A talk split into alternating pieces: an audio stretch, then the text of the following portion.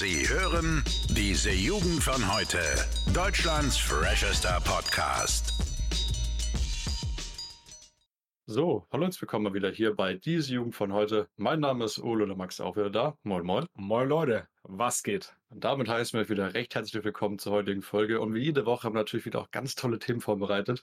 Und äh, direkt zum Anfang der Folge geben wir euch erstmal Tipps, wie man bis zu 20 Jahre älter werden kann.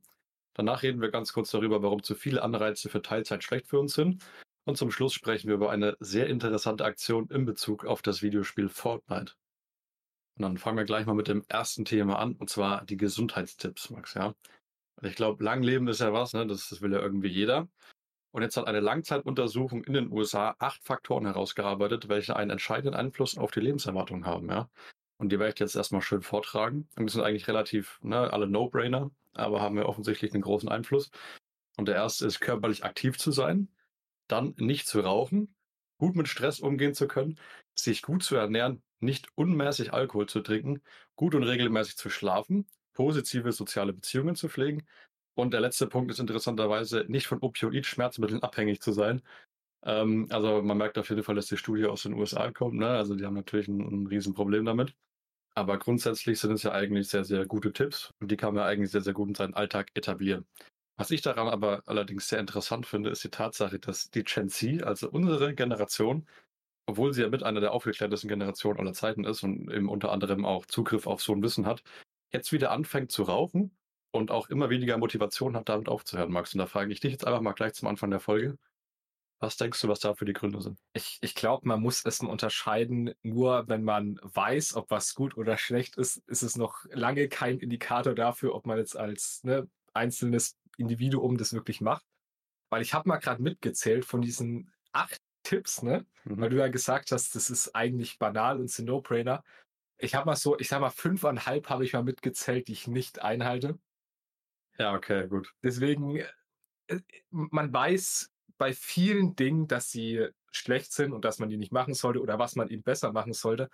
Aber deswegen, und da, da muss ich vielleicht auch unsere Generation ein bisschen in Schutz nehmen, deswegen macht man Dinge nicht unbedingt besser. Ne? Wir wissen ja in jedem Bereich, wir hatten es auch schon mal zum Beispiel, wenn es ums Thema Ernährung geht, ne? Wir wüssten genau, wie wir uns ernähren müssten, damit wir unserem Körper optimal ne, Vitamine, Mineralien und so weiter zuführen, ne? Dass wir halt einfach gesund leben. Aber deswegen machen das viele Menschen nicht, aus welchen Gründen auch immer, ob das jetzt ne Zeitstress ist, ne, weil man keine Zeit hat, ob man ne, gestresst ist. Ein Tipp war ja, man, man sollte gut mit Stress umgehen können. Da muss man eben erstmal hinkommen, ne, weil in der heutigen Arbeitswelt, wo halt einfach viel Stress da ist, finde ich manche Tipps tatsächlich, auch wenn die banal klingen, gar nicht so banal umzusetzen. Ne? Vor allem in unserem sagen wir, immer schnelleren Alltag in Zeiten von, von Internet, ne, von Unmassen an Handykonsum, Deswegen, ich, ich finde es wichtig, dass man sich solche Tipps vor Augen führt, dass man wirklich versucht, es auch zu integrieren, aber ne, da ist Wirklichkeit und Idealvorstellung geht da leider immer sehr weit auseinander. Ja, den, den Punkt verstehe ich schon, aber mein Punkt war ja zum Beispiel, ne, also damals in den 60ern, jetzt mal ganz weit zurückgegriffen, ne, da war ja sowas wie Rauchen noch gar nicht so bekannt, dass es schädlich ist. Mittlerweile ist es ja anders, also wir haben jetzt ja auch äh, mittlerweile diese schönen äh, kleinen Schockbilder auf den Zigarettenverpackungen. Und was mich jetzt interessiert, wenn du sagst, ne, es ist sehr, sehr klar, dass man nicht rauchen sollte und deswegen, ne, ist jetzt nicht unbedingt ein Indikator dafür, dass man es auch macht. Aber was mich jetzt interessiert, warum steigen dann die Zahlen? Du? Was, was hat die Gen Z für Motivation, jetzt zu sagen, okay, ist mir irgendwie vollkommen scheißegal. Und äh, jetzt ziehe ich durch. Ich habe ein paar Überlegungen. Äh, was, was sind so deine Überlegungen dazu? Ich habe tatsächlich zwei Takes dazu. Und das erste wäre für mich einfach, es ist halt cool zu sein. Ne? Gruppendruck vielleicht heutzutage ne, noch, noch mehr denn je. Und mein anderer Punkt wäre, der vielleicht so ein bisschen damit reingeht auch, weil ne, vor allem, wenn unter jungen Menschen das steigt, vielleicht ist es ja unsere Form der jungen Generation, ich sag mal, so ein bisschen zu rebellieren zumindest, weißt du? Du hast ja gerade gesagt, wir wissen eigentlich alles, ne, was, ne, wie, wie man gesund lebt und so weiter. Und dass das vielleicht so in Zeiten von, von Internet, ne, von, von Online-Zeiten zu unsere Form, ne, unserer Generation zu rebellieren ist so ein bisschen. Okay, ja, das könnte auf jeden Fall ein Punkt sein. Was ich aber sehr, sehr interessant fand, und das war auch eines der Hauptargumente, das ich in der Kommentarsektion oder diesem Beitrag gesehen habe, ist, dass das so ein bisschen legitimiert wurde mit der Aussage, okay, wir haben ja sowieso keine Zukunft. Ne? Also Klimakrise, wir haben jetzt ja mittlerweile jede Folge, diese Folge jetzt heute nicht, wo ich sage, klar, Klimakrise ist ein Problem, aber wo ich dann auch sage, das ist vielleicht auch so ein bisschen ein Problem unserer heutigen Generation, dass man so ein bisschen dann, weiß ich nicht, so, so solche Verhaltensweisen legitimiert und so selber ein bisschen Verantwortung wieder abgibt. Ne? Also quasi zu, zu sagen, okay, äh, ihr habt alle diese Fehler gemacht und jetzt äh, ne, alles im Arsch und jetzt fangen wir an zu rauchen und das ist auch gerechtfertigt. Also das, das ist auch auf so eine gewisse psychische Ausgelaugtheit zurückzuführen und die auch an jeder Ecke irgendwie Bestätigung bekommt, finde ja. ich. Ich finde auch allgemein sollte man, also es, für mich zählt dieses Argument halt aus dem Grund nicht, weil selbst wenn man keine Zukunftsperspektive hat, ist es doch im Interesse jedes Einzelnen, dass man, sage ich mal, zumindest so gut und so erträglich hier lebt noch, solange man kann, wie es geht, ne? Und sich selber gesundheitlich so sehr zu schädigen. Ich meine, natürlich Rauchen, die Langzeitfolgen sind wahrscheinlich noch mal deutlich schlimmer auch als die, ne, als eben die akuten Folgen, ne, die man dann halt jetzt instant hat, wenn man jetzt raucht.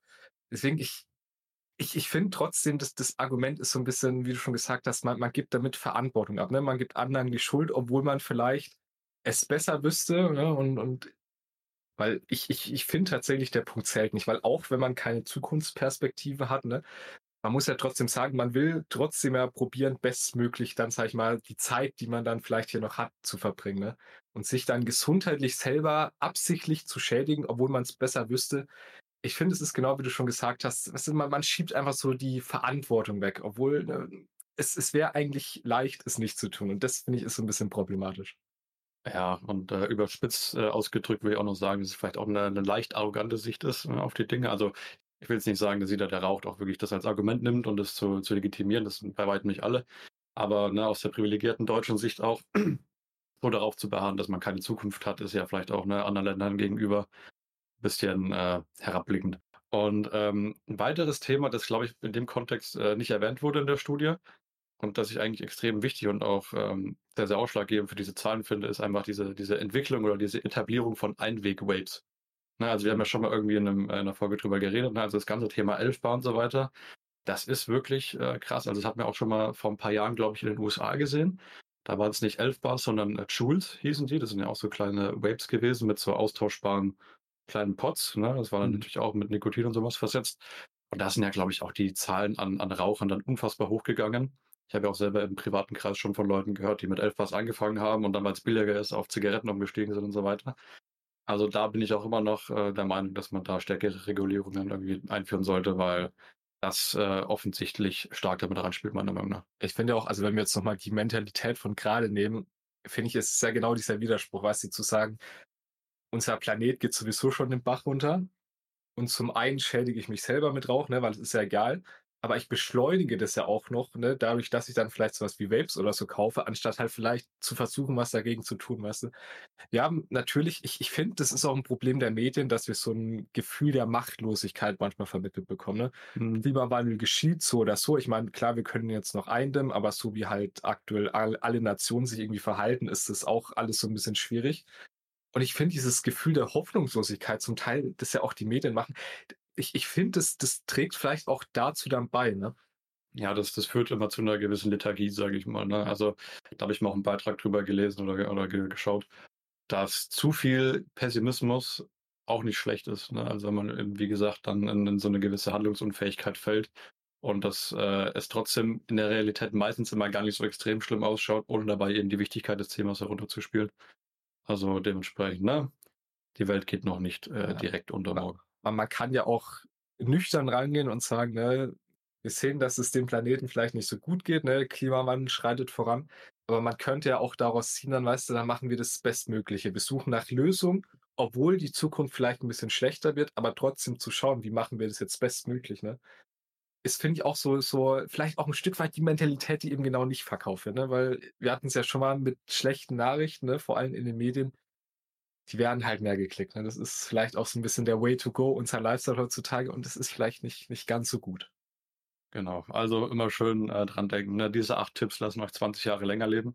Und was ich noch ganz interessant fand, äh, um auf diese Studie nochmal zurückzukommen, ist, dass diese Veränderungen sogar noch äh, sehr stark im Alter wirksam sind. Ne? Also selbst wenn du erst mit 40, 50 oder 60 mit kleinen Veränderungen anfängst, also in dem Bereich, ne, mit äh, körperlich aktiv sein und weniger Alkohol trinken und sowas, hm. Dann äh, hat es immer noch signifikante Folgen für dich. Also da kannst du immer noch äh, schön im Alter das verändern. Ne? Also auch wenn wir diese Jugend von heute sind, für die, sagen wir mal, mittelalten Menschen in unserer Zuhörerschaft, für euch ist auch noch nichts verloren. Wenn man an die Zukunft denkt. Ja, es ist ja auch so, also ich sag mal, vor allem, wenn man dann älter wird, ne, sowas wie zum Beispiel Bewegung, ne, ein bisschen sich mal zu dehnen oder so. Da kann man, ne, ich hatte auch äh, Abitur, ne, hatte ich auch Sport äh, ganz viel, Theorie auch, war ich im Sportaditum. Und da, da hieß es auch immer, du, es ist nie zu spät, mit sowas anzufangen und du kannst wirklich, ne, mach am Tag deine, das heißt, wenn du älter bist, deine 5000 Schritte, ne, irgendwie beweg dich ein bisschen körperlich. Es hat so einen Einfluss und ne, wenn man bei mir mitbekommen hat, ne, vielleicht fünfeinhalb von den acht Dingen mache ich nicht.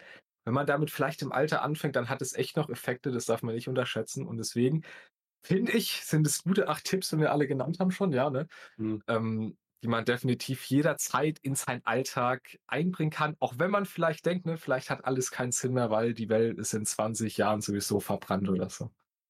Ja, alles klar. Dann würde ich sagen, gehen wir gleich mal äh, zum nächsten Thema über, und zwar, warum Teilzeit ein Problem für unseren Staat vielleicht auch sein könnte und äh, dass es schlecht ist, dort zu viele Anreize zu setzen, was vielleicht auch ein bisschen in Verbindung mit Gen Z liegt. Aber Max, äh, ich glaube, du hast eine, eine, relativ gute Expertise. Ja, ich, ich bin auf das Thema dadurch gekommen, weil da gab es einen interessanten Artikel zu, dass immer weniger Leute, sage ich mal, wirklich richtig arbeiten wollen. Weißt du, viele Leute sind heutzutage in Teilzeit, ne? die, die Zahlen sind steigend. Und ich sag mal, früher war es vielleicht üblich, dass vielleicht eher die, die Frau in Teilzeit ist, ne? während der Mann eben mehr arbeitet, um zum Beispiel aufs Kind aufzupassen. Aber heutzutage ist tatsächlich Teilzeit leider immer verbreiteter. Und ich sag mal, dass das vor allem in unserer Generation vielleicht auch was mit dieser Arbeitshaltung zu tun hat, ne? Und dass man Arbeit vielleicht auch nicht mehr so wertschätzt. Das ist eben sowohl ein Problem, sage ich mal, für die persönliche Ebene, wenn man Arbeit nicht wertschätzt, aber das ist tatsächlich auch ein unfassbares Problem für den Staat. Weil, um mal einfach die Hard Facts zu droppen, Teilzeit kostet den Staat aktuell 40 Milliarden Euro pro Jahr. Und zwar hängt es ja damit zusammen, ich will jetzt da nicht zu tief einsteigen, weil das Thema dann doch vielleicht ein bisschen komplizierter ist. Aber es geht ja darum, zum Beispiel, wir haben ja in Deutschland Steuerklassen. Ne? Wir haben ja so ein progressives Steuersystem. Das heißt, wenn du mehr verdienst, musst du auch mehr Steuern zahlen. Das heißt, wenn du weniger Geld verdienst, zahlst du nicht denselben Steuersatz, sondern zahlst ja weniger Steuern. Das heißt, wenn du in Teilzeit bist, spart, also zahlst du praktisch weniger Steuern an den Staat. Das hat natürlich für den Mensch persönlichen Vorteil, ne? Deswegen kann man auch davon sagen, dass der Staat da vielleicht auch falsche Anreize setzt. Aber dass das natürlich dann für den Staat auf lange Sicht auch ein paar Probleme hat, ne? wenn wir sowieso davon reden, dass unsere Sozialausgaben höher sind, ne? vor allem dadurch, dass jetzt, ich sag mal, das Bürgergeld höher ist und dass immer mehr Leute auch Bürgergeld beziehen, ist es vielleicht so ein bisschen kritisch, wo die Politik vielleicht es auch so ein bisschen verschlafen hat. Ne? Also da spielen jetzt auch noch ein paar andere Punkte mit rein, warum das den Staat eben so teuer zu stehen kommt, sage ich mal. Zum Beispiel, wenn wir jetzt Richtung Krankenversicherung und so weiter schauen und da eben die Beiträge, ne? Da gibt es auch noch ein paar Regelungen, die eben Teilzeiter bevorzugen. Und ich, ich finde es tatsächlich ein bisschen schwierig, weil es unserer Generation, die sowieso nicht viel arbeiten will, sag ich mal, noch mehr Anreiz gibt, genau da reinzugehen. Und das sehe ich ein bisschen kritisch und da bin ich gerne mal auf deine Meinung und vielleicht auch deine Erfahrung, sage ich mal, mit, mit der Arbeitsmentalität in unserer Generation gespannt. Ich muss sagen, da habe ich jetzt nicht so eine riesige gesetzte Meinung dazu. Also das äh, macht auf jeden Fall Sinn, ne? dass wenn du weniger arbeitest, äh, du dann auch weniger verdienst und weniger in, äh, ins Steuersystem einzahlen musst. Aber ähm, vor allem im Kontext der Vier-Tage-Woche, die jetzt ja auch immer mehr von, von äh, unseren Altersklassen gefordert wird, zeichnet sich auf jeden Fall ein deutliches Bild ab, wo ich sage, okay, da muss man jetzt vielleicht nicht noch unbedingt mehr Anreize setzen. Wobei ich bei dieser Vier-Tage-Woche immer noch so ein bisschen ja, ich weiß nicht. Ne? Also bei manchen Unternehmen gab es ja wirklich Studien, die gezeigt haben, dass diese, dieses geringere Arbeitspensum ja wirklich äh, bei gleichem Lohn die gleiche Leistung beziehungsweise sogar eine Leistungssteigerung verzeichnet hat. Deswegen, also da, da bin ich noch ein bisschen zwiegespalten, können wir vielleicht auch mal eine einzelne Folge zu. Wobei ich bin mir da nicht sicher, ob das nicht so ein bisschen was so ein gewisser Placebo-Effekt vielleicht ist, ne? Also, dass die Leute dann in fünf Tagen weniger Arbeit schaffen als in vier Tagen, ist ja wirklich nur, wenn du dann in diesen fünf Tagen ineffektiver arbeitest, ne? Ja. Und da muss man sagen, das hat dann vielleicht auch ein bisschen was trotzdem mit Mentalität zu tun. Ne? Das kann man ja nicht nur darauf zurückführen, dass man in vier Tagen dann produktiver ist. Deswegen, ich, ich finde, es ist ein bisschen schwierig. Man, man, muss natürlich schauen als Unternehmen heutzutage, wie wird man attraktiv, vor allem wenn man Fachkräftemangel hat. Ne? Was ja auch nochmal ein Punkt ist, ich sag mal, dass mehr Leute in Teilzeit gehen, während man Fachkräftemangel hat, ist ja auch irgendwie so ein bisschen kontraproduktiv zumindest. Ne? Deswegen muss man tatsächlich gespannt sein, wie sich das jetzt ähm, ich sag mal, in den nächsten Jahren vielleicht entwickelt und vor allem, wie die Politik vielleicht mal in den nächsten Jahren darauf reagiert. Ich meine, was jetzt schon ein bisschen in der Kritik steht, sowas wie zum Beispiel Ehegattensplitting, ne, was ja da alles auch ein bisschen mit, mit reinzählt, sage ich mal, wie viel Steuern jemand zahlt, ne? Was dann auch zum Teil eben begünstigt, ob Leute in Teilzeit gehen oder nicht. Okay, dann äh, bleiben wir mal gespannt, was die äh, Thematik angeht. Und äh, ich würde direkt mal zum dritten Thema kommen, das äh, relativ abseits von dem ist, wo wir jetzt drüber geredet haben. Und zwar gab es eine sehr interessante Aktion im Videospiel Fortnite. Ne? Das hatte ja so seinen Peak, ich sage mal von den Jahren äh, 2017 bis 2019, ist äh, eigentlich immer noch weltberühmt. Und das hat jetzt gedacht, das muss auf irgendeine Art und Weise so eine Art Bildungsauftrag erfüllen. Und äh, zwar auf der Grundlage, dass 80 Prozent der Amerikaner noch nie ein Holocaust-Museum von innen gesehen haben. Und da hat sich dann offensichtlich das Entwicklerstudio gedacht, okay, es wäre eine gute Idee, in Fortnite ein Holocaust-Museum einzubauen. Und mich würde auf jeden Fall interessieren, was da deine Meinung dazu ist, ne? weil meine Gedanken dazu sind erstmal, dass das Durchschnittsalter der Spieler natürlich ne, relativ jung ist ne? und dass man dann natürlich die Frage stellen kann, ob diese Personen vielleicht schon, ne, ich sag mal, die, das geeignete Verständnis davon haben, was das überhaupt bedeutet. Zumal das Setting dieses Holocaust-Museums natürlich immer noch im Spiel selber drin ist. Hm. Und in einem Holocaust-Museum äh, du natürlich eine, eine, ganz andere Umgebung hast und vielleicht auch einen Führer, der dir das erklärt. Und äh, in dem anderen Spielekontext, ne, dass es dann vielleicht auch eher in den Dreck gezogen wird und so weiter. Also da gab es auch schon ein paar Vorfälle, wo dann unter anderem in so einem Videodurchlauf dieses Museums dann darunter irgendwelche antisemitischen Kommentare gedroppt wurden und so weiter. Und ob halt einfach ein Spiel das richtige Setting für so eine trotzdem eine sehr wichtige und heikle auch Thematik ist. Ich finde es tatsächlich auch gar nicht so einfach, weil man muss sagen, der Grund, Grundgedanke, ne, finde ich, ist ja in Ordnung. Wir haben es ja auch selbst in Deutschland ich, ich sag mal, das halt ist so ein bisschen mit, ich sag mal, den, den zeitlichen Abstand mittlerweile vielleicht auch aus den Köpfen der Leute verschwindet, ne? So langsam stirbt jetzt leider die, ich sag mal, letzte Generation, die es ja wirklich noch, ich sag mal, miterlebt hat live, ne? Und ich, ich sag mal, dass man schon merkt, dass vielleicht Leute da nicht mehr so viel Ahnung haben, ne? Vielleicht auch, wenn man in der Schule nicht so sehr aufpasst bei dem Thema. Dass man da ein bisschen mehr Aufmerksamkeit für schaffen will, ist gut. Aber ich habe vor allem ein unfassbares Problem damit. Und zwar ist es, wenn du Leute ungefragt, die das überhaupt nicht wollen, in einem Videospiel, wo du ganz andere Intention hast, ne, wo du reingehst, um, um abzuschalten, um dich selber ein bisschen zu unterhalten, um mit Freunden zu zocken, der Leuten ungefragt sowas praktisch vor die Füße zu werfen, das finde ich falsch. Zum einen, weil es dem Thema nicht gerecht wird und zum anderen, wenn du Leuten irgendwie was gibst, nachdem die nicht gefragt haben, ne? wenn du die jetzt irgendwie unterrichten willst und auch wenn es jetzt nicht so der Fall ist, aber ich sag mal, so ein bisschen die Moralkeule vielleicht auch rausholst, indem du jetzt sagst, weißt du, wir zeigen euch jetzt was über den, ne? wir bauen jetzt ein Holocaust-Museum nach. Das sorgt bei Menschen oftmals zum Beispiel zu einer Abwehrhaltung. Ne? Wenn du sagst, da schreiben vielleicht Leute dann antisemitische Kommentare drunter, ich, ich finde, wenn man drüber nachgedacht hat, dann hätte man vielleicht auch in der Erstellung darauf kommen können. Ne? Weil wenn du Leuten sowas ungefragt gibst, dann kommt leider manchmal auch sowas wie Ablehnung, auch bei so einem wichtigen Thema. Ja, also ich finde halt die Erwartungshaltung, äh, mit der da an das Thema reingegangen wurde, war halt falsch. Also du kannst halt von dieser, ich sag's nochmal, einer sehr jungen Spielerbasis einen erwachsenen, reflektierten Umgang mit dem Thema irgendwie erwarten und äh, dementsprechend, ne, Fortnite ist halt immer noch ein Spiel und es hat auch großes Meme-Potenzial, sage ich ja. mal, ne? Und ähm, deswegen, es, es hört sich einfach auch schon sehr, sehr makaber an. Und dementsprechend würde ich sagen, wie oftmals und wie auch bei vielen Themen, ne, auch vielleicht auch hier in Deutschland, sehe ich da, dass das eine unfassbar gute Intention dahinter war. Die war auch wirklich sehr wichtig, die Intention. Aber die methodische Umsetzung hat äh, meiner Meinung nach äh, großen Spielraum auch für eher negative Folgen gelassen. Das hat für mich auch immer, muss ich sagen, so ein bisschen einen Greenwashing-Charakter. Ne? Weil es gibt, äh, wenn es wirklich für die ein wichtiges Thema ist, dann, dann hätte man es auch anders machen können. Ne? Dann hätte man zum Beispiel meinetwegen wirklich Museen oder so weiter unterstützen können oder irgendwie eine Kooperation und so weiter. Aber das einfach in ein Spiel reinzubringen, wo, wo man sagen kann, dass der Effekt vielleicht sogar eher negativ für das Thema ist, als wirklich was zu bringen, dann weißt du, hat es immer so, so diesen erzwungenen Charakter, weißt du? Was halt eine Riesenverantwortung als so ein großes Entwicklerstudio.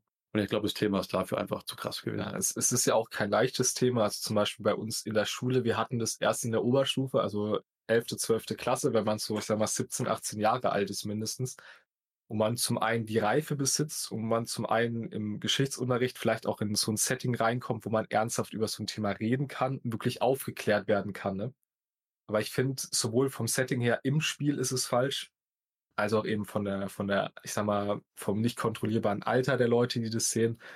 Und eben, dass, dass du das den Leuten halt ungefragt, sag ich mal, ne, irgendwie vor die Füße wirfst, ohne dass du halt ne, irgendwie so, so einen freiwilligen Charakter da reinbringst. Ne? Ja, auf jeden Fall. Gut, dann würde ich sagen, war in der Folge auch schon wieder ziemlich viel drin. Ne? Ich hoffe, ihr konntet wieder was Neues und Interessantes mitnehmen. Und äh, dementsprechend bedanke ich mich auch wieder recht herzlich fürs Zuhören. Ähm, wir versuchen jetzt äh, nächsten Dienstag nochmal eine Folge rauszubringen. Ne? Jetzt haben wir vielleicht auch so ein bisschen ein Problem mit dem Sommerloch und so weiter. Ne? Thematisch gesehen ist es ein bisschen Fahrt in letzter Zeit. Äh, und ich bin jetzt dann auch im Urlaub, also vielleicht haben wir eine kleine Sommerpause. Aber vielleicht kommt nächsten Dienstag nochmal eine und äh, spätestens im September kommen dann wieder äh, coole Folgen. Alles klar, dann äh, bedanke ich mich wieder fürs Zuhören. Bis zum nächsten Mal. Ciao, ciao. Bis dahin, Jungs und Mädels. Ciao. Alle Podcasts jetzt auf podyou.de, deine neue Podcast-Plattform. Podyou.